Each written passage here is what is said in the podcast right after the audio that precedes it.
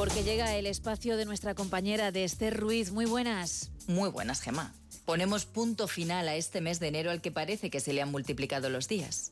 Y mira que el tiempo se pasa volando, pero en ocasiones es como si las horas se eternizaran. Empezamos una semana en la que una vez más la política se empeña en monopolizar las horas. Y casi nuestras conversaciones.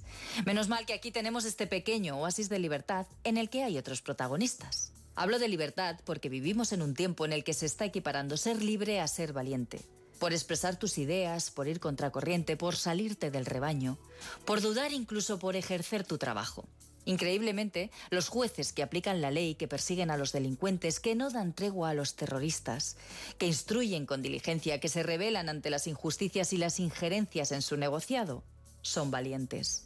Los periodistas que cuentan la verdad, que contrastan la información, que expresan su opinión, que huyen de titulares sensacionalistas, que no se dejan censurar y no se autocensuran, son valientes. Las mujeres que denuncian acoso, violencias o malos tratos son valientes. Los niños que ponen en conocimiento abusos, tiranías u otras ofensas son valientes. Quienes se manifiestan por la igualdad y por la libertad también son valientes. Quienes no se dejan amedrentar por las amenazas ni por los abusos de poder son valientes. Quienes discrepan y lo dicen abiertamente son unos valientes.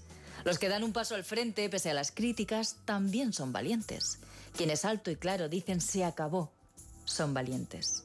Hasta todos aquellos que se enfrentan y superan una enfermedad son valientes. En fin, Gema, que parece que se nos llena la boca de valentía ante lo que debería ser puro sentido común. Y sinceramente creo que eso es peligroso. ¿Qué nos está pasando para que cosas cotidianas sean actos heroicos?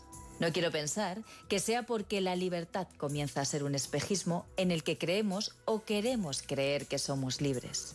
Si es así, no te puedo estar más agradecida por tu valentía para dejar que me exprese con total libertad.